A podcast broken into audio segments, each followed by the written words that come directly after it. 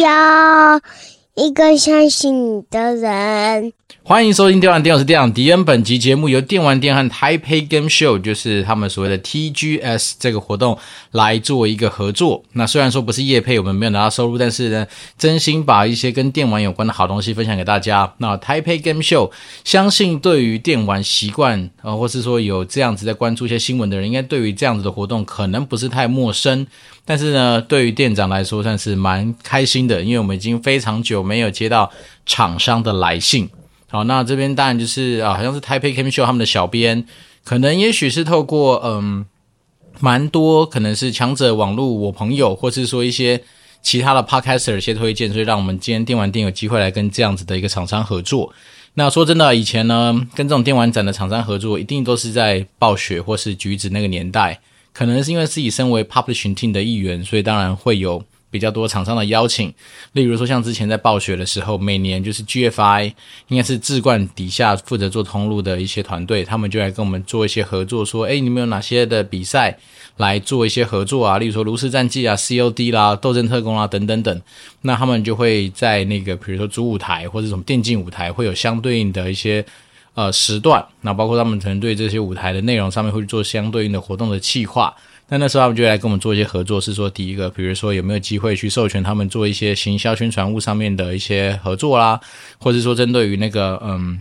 赠品方面的东西吧。好，那以前当然暴雪比较多实体上面的一些实体商品的一些呃合作，那当然也有可能是呃跟他合作一些虚宝吧。那比如说。可能暴雪点数啦，可能一些序号啦，一些游戏道具啦，等等等的东西，都会是一些合作的内容。好，所以变成说，以前其实以暴雪的经验来说的话，蛮多时候是跟这样子的一个单位组织去合作。例如说，办很多的电竞不同的一些比赛，那当然不见得是我们主办了哈。可不过我们就是因为毕竟支援他们这些游戏，那可能有时候在技术上面的东西也会给予一些相关的协助。好，例如说像以前我们是身为 PM 的角色，可能就会提供。比较多大量的一些试玩账号，哦，让他们可以在现场去做到，比如说放在试玩的机台上面，让大家可以去体验游戏啊，或者说我们也可能会给予一些就是那种时效性的道具啦，哦，像以前在天堂的那个年代，蛮多时候如果有一些合作案，哦，可能我们就会去请开发商特别开发出一些时效性的道具，哈，例如说你这个用下去，可能到某个日期之后就会失效。或者说本来就是一个就是计时制的哈，比如按下去某个刀、某个剑、某个什么防具、什么盔甲，它大概可以用个二十四小时、四十八小时，或是你登录的时候开始计时嘛，反正在游戏里面的四十八小时都是它可能可以去当成是呃计算的单位。那甚至有的是消耗品啊，因为大家都知道玩那种 MMORPG 的戏的时候，其实很多时候你为了你的角色能够顺利的活下去，也能够顺利的去闯关，你一定会有很多的消耗品的使用，所以有时候就是送那种比如物资包啦。或是那种消耗品道具组啊，等等等这种东西，都会是一些在这种活动上面常常会发生的事情。所以呢，呃，以前对于电玩展来说，当然我们已经很多年没有自己亲身去参展，好，我们大部分都是那种合作的形式出发。那一方面是因为蛮多大型的游戏公司，尤其是那种传统 PC 线上。的游戏公司或是家用主机，也许 Sony 跟 Xbox 还稍微比较多资源会去参加这种实体展览，但对于那种 PC 端游为主的厂商，其实也很已经很多年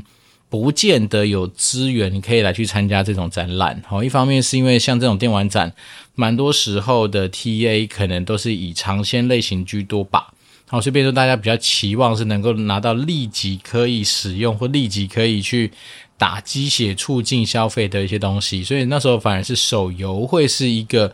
蛮多人愿意去投注资源去参展的一个可能性。但是对我们那种 PC 端游来说，也是那种月老字号的啊，像是以前我们什么天堂啦、艾尔之光啦、然后斗争特工啦，那这种就是算是已经相对比较长青的游戏来说的话，就真的比较没有太多的资源跟预算可以来去在整个电玩展上面去，好，比如说。去租下一个摊位，先缴一笔租金，然后再来是去做很多的 production fee，就是找厂商他们做布置，诶，那个都是要钱诶，那个东西不亚于大家在家里面的室内装修的费用，而且那东西通常结束之后就丢掉。所以说真的有时候，嗯，办展览的厂商其实也蛮好赚的，一方面是因为啊，你这东西就是会消耗嘛，就是会淘汰，就是会丢掉，所以。它其实一直会有源源不绝的东西可以去做新的，然后再就进入回收厂这样，所以它就是一个算是蛮有趣的循环。好，那只是说呃，像以前可能在很早很早以前啊，透过这种电玩展，确实是得到一定程度的曝光，或者说吸引一定玩家的一个机会。但是后后面，真的对 PC 专用来说，很多时候行销资源就没有办法花在这种东西上面。可能你可能会比较多是在网络上面的操作啊，或甚至说有些时候是自己办的一些小型的实体的一些活动啊。但是回到我们这次什么 Taipei Game Show，其实 Taipei Game Show 应该是跟那个我们一般大家很熟悉的那个就是台北国际电玩展好像不太一样。它这个 Taipei Game Show 我自己稍微快速的看了一下。嗯，应该是相对来说比较主题性，然后比较聚焦性质的一种游戏展览，哦，所以它会跟我们一般认知的什么是那个每年大概就是寒假那个时候会办的那个好像不太一样，但是我也不知道，好，还是他们今年特别移到暑假这个时间点来，好，但是不管怎么样呢，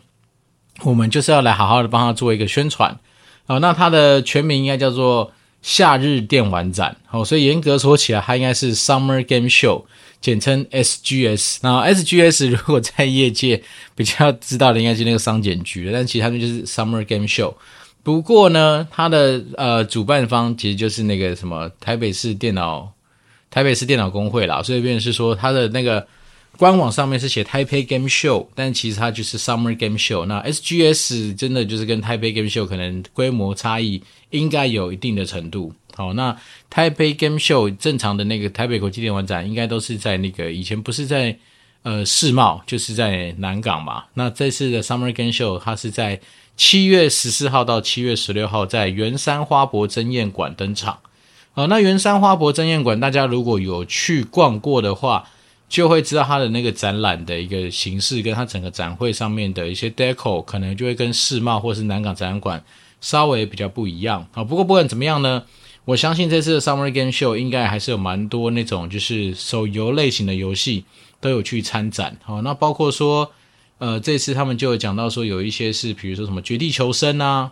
好，然后最新推出的即时战略游戏，例如说那个守护德比，还有说他什么极具代表性的 MMRPG 那个黑色沙漠，就是黑沙，然后再是那个世雅娱乐带来人气作品，那个七龙珠啊。以七龙珠为题材的集幻式卡牌游戏《七龙珠英雄》，然后还有《明日方舟》、哦，《云图计划》、《少女前线》这些东西，应该都是大家有在看电视新闻或者电视的那些呃听众，或者听众对或观众，应该都可以注意到之前这些什么《明日方舟》啊、《云图计划》啦、《少女前线》等等等，他们打的电视广告应该都还蛮凶的。哦，所以看得出来，这次 Summer Game Show 应该还是会有一些大作，然后去那边现场参展。然后只是说，对我自己现在是一个非常接近云玩家的一个老人家来说的话，到这种现场去，我只能说我可能应该大部分的时间没有办法出现在现场跟大家同乐。然后不是因为说我对他没兴趣，是因为现在假日的时间，我大部分都是交给我的小孩子去打理。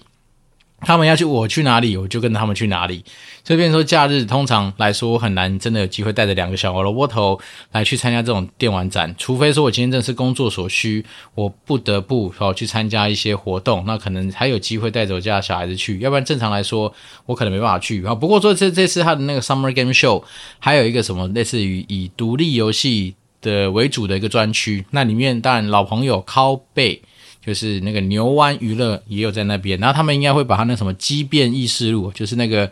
类似于呃用什么什么审判书记官当主角的那个他们自己独立制作游戏，应该也会在那边展出。好，那那种也做蛮久的啦，所以我相信应该也快要问世了。那大家不妨去现场看一看。然后再来是这次夏日电玩展，你的预购门票一张好像是本来原价一百五嘛，他现在人家去预购的话，一张是一百块，然后购票的时候。购票进场还可以抽那个 Switch 的主机，所以呢，其实应该是说逛这个展览的成本很低啦，哦，就是你可以是无痛消费的感觉，反正就只要一百块嘛，或是就算是一百五，好，就算是它好像还有什么预购双人套票很优惠啊，一百八就可以两人同行，所以一张是九十块钱。那对于你只要花个九十块，就算抽原价一百五好了，其实都是很便宜的。价格，然后可以进去玩玩游戏，可以有机会抽东西。那我个人会觉得还不错吧。如果你刚好在七月十四号到七月十六号没有太多活动的安排，然后在外面趴趴走又觉得非常热的话，不妨来去那个 Summer Game Show 去逛一逛。因为我相信这种展览里面的人气一定爆干强。啊，这还是说，而且我近几年，像上次我去参加那个什么 G 八电玩展吧，然后 G 八电玩展的那种心得，就是它的场地其实蛮大的，也是在那个花博争艳会馆，然后场地很大，然后人没有到想象中那么多，所以其实像以前那种宅味，就是充满了汗臭味的宅味，其实也没那么大的严重。所以我觉得应该不用到以前我们要戴那种就是可以方便呼吸式的口罩，应该就还 OK。好，那再来是说，我们这次好像除了就是有些那种刚刚讲的那些大作的一些展览之外呢，好像也有蛮多赛事啊、互动啊，还有一些就是可以跟实况组同乐的一些活动，然后包括说什么一些什么电竞选手的见面会啦，然后还有一些什么游戏体验跟实况组的互动等等等啊，所以便是说。如果说真的还有在像呃以前的我有在持续关注一些电竞比赛，或是说什么那些实况组的话，那当然你去你一定会得到一些蛮不错或蛮有趣的一些收获。那只是说我觉得大家可能自己要有一个心理准备，它毕竟不是那个 Taipei Game Show 哦，它只是 Taipei Game Show 的主办方所办的一个 Summer Game Show，所以也许它的规模跟我们认知的那种台北国际电玩展可能不太不一样，因为像台北国际电玩展。以前里面应该会有一些什么 Sony 啊，然后 Sony 去就会带一些 Play PlayStation 周边的东西去做一些特卖会。这次可能暂时没有，哎，不过他们这次也有，好像有那个什么手游，哎，不是手游啊，那个桌游专区啊。好，那这东西我觉得也蛮奇妙的，就是不知道从哪一个年代开始，你只要是那个台北国际电玩展，就一定会有一个桌游专区，然后里面就可以买到很多正版的厉害的桌游。那大家都知道，桌游本来这个市场。你要说它是一个非常蓬勃发展的市场是，但是你要说它是非常主流、非常大市场，好像也不是。所以变成说，有时候你要买特定的桌游，不外乎就是呃，要么上网去找嘛，要么就是要找到一些特别的店家。然后里面就会有一群非常专业的人跟你解释他们有不同的桌游啊。但是如果说你今天懒得一个一个店分分散的去找，不如就是直接利用这样的机会一次去现场。他好像这次也邀请了不少厂商，那在现场应该就会有很多桌游的体验跟桌游的贩售。那我自己在还没有小孩之前，那我刚刚刚结婚没阵没多久那一段时间，其实某一段时间是真的还蛮常玩桌游的。因为我觉得跟朋友玩桌游其实是一个非常有趣的互动过程。那当然，一方面你去体验那些桌游他们在啊设计上面的巧思。那有时候真的蛮好玩的，因为除了是他那些可能是呃游戏规则上面的安排很有趣之外，那他们搭配那些道具，你都会觉得说哇，怎么会有这么厉害的团队可以去想出这么有趣的东西？像我这边，我始终还是跟大家推荐那个骆驼大赛啦。啊，因为骆驼大赛。它不是只有单纯的，诶，你透过什么策略谋略就可以去进行的，还要搭配很重的运气成分。啊，我觉得这种东西就在桌游上面，我个人就比较喜欢。好，因为我觉得有些那种是太吃技巧的话，那那个有时候玩到最后都少了那么一点点乐趣的感觉。啊，像骆驼大赛那个，我觉得诶，它很多设计的巧思的点，让我觉得蛮有趣的。啊，我个人是蛮推荐的。所以也就是说，如果大家在七月十四号到十六号没有太多啊、呃、外物的干扰的话，不妨来去就是 Summer Game Show，就是那个夏日电玩展去逛一逛。那这边当然还是非常谢谢有这样的厂商给我们这样的合作的机会，让我们在说有时候真的是不敢说灵感枯竭的时候，就可以先找到一个至少开场的话题。那当然也是帮助利用这样的机会帮助自己回想了一下以前在做那个电玩展或是参与电玩展。的一些点点滴滴啦，好像只能说我们刚刚一开始跟大家讲过嘛，我们前其实在橘子我那个年代啦，其实就已经接到蛮多的任务，是说如果我们可以的话，基本上不太会去参加所谓的电玩展。那当然，你说会不会花额外的钱去自己办展览？会，好像我那时候我们在橘子就去。啊，台大体育馆里面办过那个算是一个什么夏日嘉年华会吧？好，就是在一个非常狭小的空间里面，聚集了天堂、龙之谷、爆爆王，然后 CSO 等等，然后马奇吧，等等一些他们那时候代理的知名的一些游戏，然后在里面就是分成好几个不同的区域，然后来办展，然后做一些活动。然后那时候我们龙之谷当然就是放了一台那个拳击机，然后搭配那时候卡利那个新角色上市，所以。在那边就准备了蛮多台电脑，让大家去试玩这个新角色卡利，然后那个拳击机就是作为一个闯关的一个项目啊，大家每次去打打拳击机，可以让那个就是呃舒压之余，你也可以得到一些就是视觉上面的震撼感，因为你想想看，在一个充斥着这么热闷热的环境下面，有嘣的一声，好、哦、就可以让你知道说哦，有人在捶打那个拳击机，那还蛮有趣的。虽然说你现在到我就问我为什么要弄一台拳击机在那边，其实我必须说。当时候身为龙之谷的 PM，我并没有是为了龙之谷去想那一台拳击机，而是因为我那时候听到主题叫做夏日嘉年华会，我说嘉年华会不就是应该要有这种拳击类型的玩意儿？感觉至少嗯。视觉上不震撼的话，至少你的音效上面应该还蛮不错的，因为它会蹦来蹦去啊，然后大家就会把目光移到我们的 booth 来，所以我那时候单纯是用这样角度去出发。那当然，其实这这种东西就有趣啦。就是说，很多时候我们在办活动的时候，并不是说呃，我原原本本就想到某些什么你要去进行的一些呃。怎么讲事情？然后反正很多东西是边走边想，边走边去体会，然后才知道说哦，原来这东西是我想要这样干。好，那像包括像我们最近在做那个，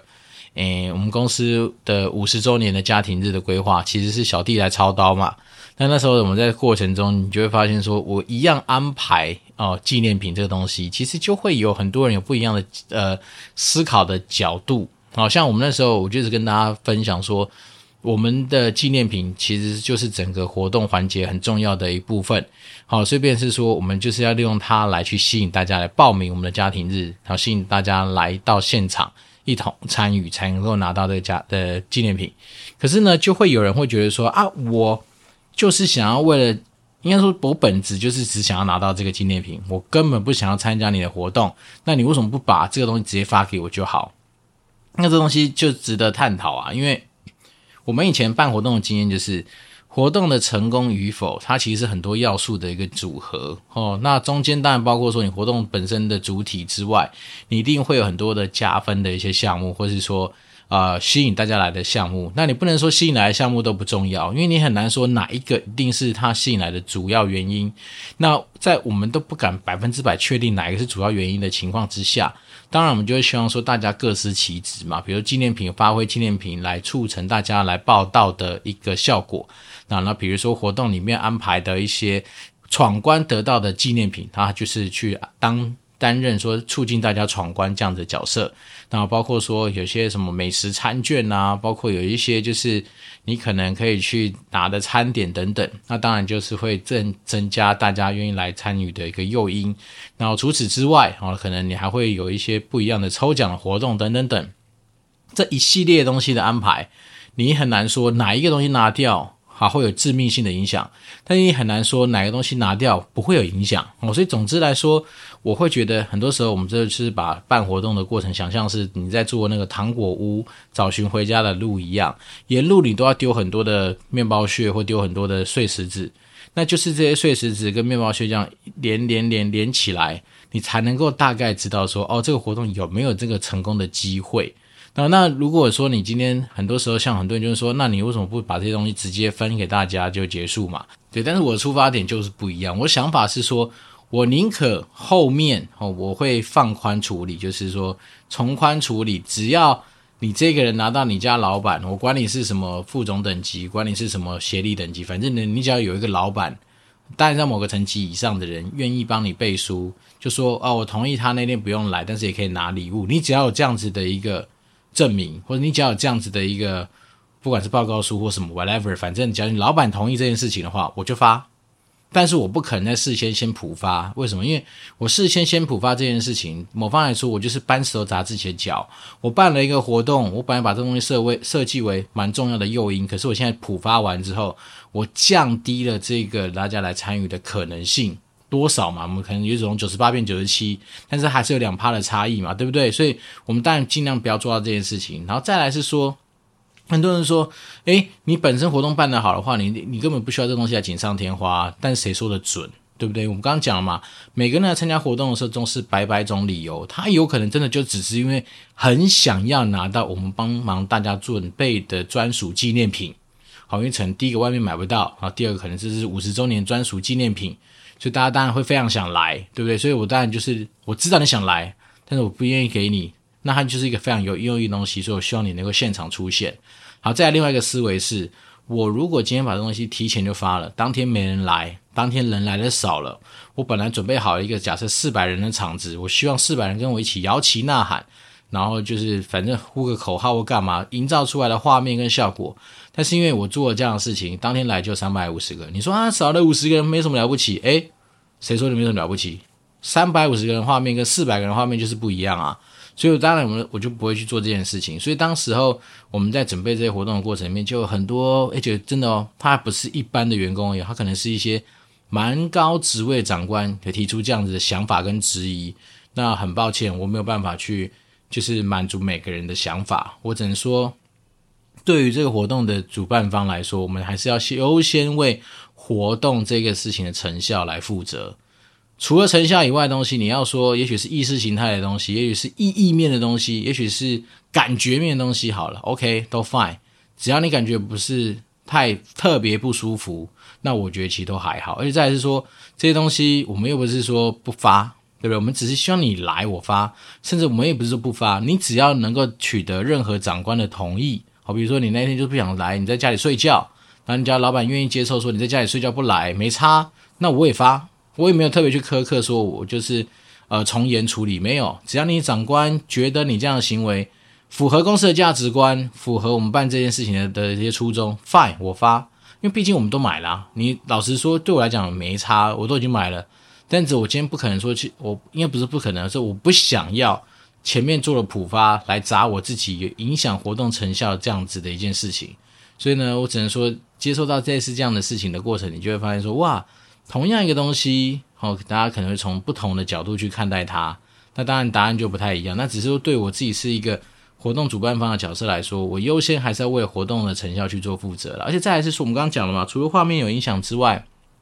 我今天好，我如果把我们的纪念品作为一个广撒，就是普发的动作，是我可能赚到大家对于纪念品上面的热爱，但是我可能会牺牲掉什么？我办活动的效益。然后再来是那些活动效益也是花钱做出来的，因为他的钱远高于我们纪念品的费用。因为厂商来加硬体，要做活动规划，要设计很多制作物，要去为了活动做准备，要租很多活动道具，要准备活动的内容、活动的素材，叭叭叭，哎，这些都是成本的。那如果当天好，比如说我们假设估本来是三百五或四百人的规模，看你就那那两百人，哦，不就白费了嘛？我浪费更多的东西，这样真的比较好吗？我不觉得。所以我自己必须说。回到不管是数字面的一些思考，或者回到一些什么活动效益面的思考，我觉得这东西对我来讲，既然我们是办活动，你不可能不为活动成效去做负责。就像你今天做业务，你不可能不为业绩去负责，是一样的道理。所以当然我就会希望说，在我可控或是还有机会可以去做一些就是定夺的一些机会的时候，我当然会优先以活动成效当成是我这次。